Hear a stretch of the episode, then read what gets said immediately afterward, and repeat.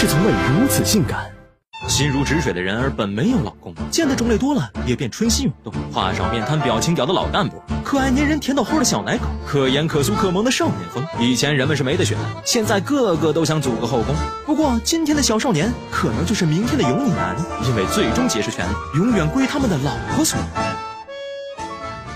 自从2001年一场流星雨炸裂了无数少女心之后，人们对男色的追求就再没停下过。以前在男性霸权思想的影响下，浓眉大眼、高大健壮的帅哥硬汉才有出路。但随着女性意识觉醒，那些体型上没有威胁、性格上温柔体贴的熟男忠犬成了大家的新任老公。商家和媒体投其所好，以满足女人尊严感和幸福感为行业标准。不管是影视制作还是产品推广，瞄准的是女人，镜头对准的是能给他们宠爱的男人。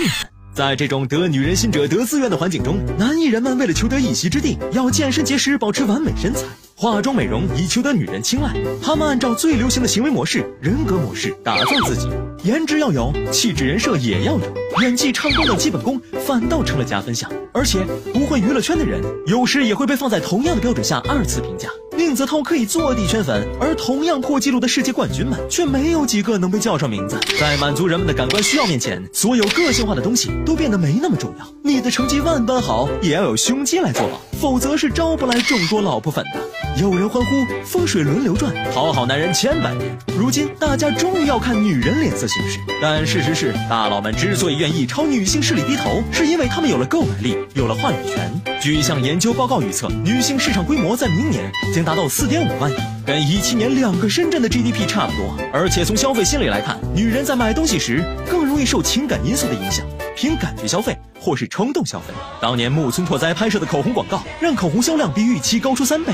以胡货为封面的时尚杂志，更是十五分钟内卖完一万本的存货。女人们有能力给自己花钱，还掌管着全家的财政大权。据数据统计，有近四分之三的家庭消费决策是由女性主导，而且女人扮演着不同的社会角色，上至挖掘机绩效，下至姨妈巾广告，只要能让婆婆妈妈、媳妇大嫂心动，那就有销量保证。所以，消费社会中的男色，只不过是按照市场需要打造出来的，是为了赚取眼球注意和商业利益。女人们喜欢什么样的，这种类型的男人就会被批量的生产出来。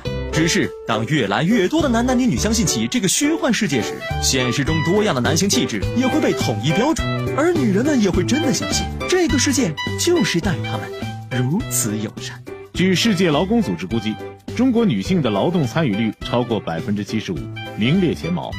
此外，有另一项调查显示，他们每天投入到家务的时间为一百五十五分钟，而中国男性只有四十八分钟，排名倒数第五。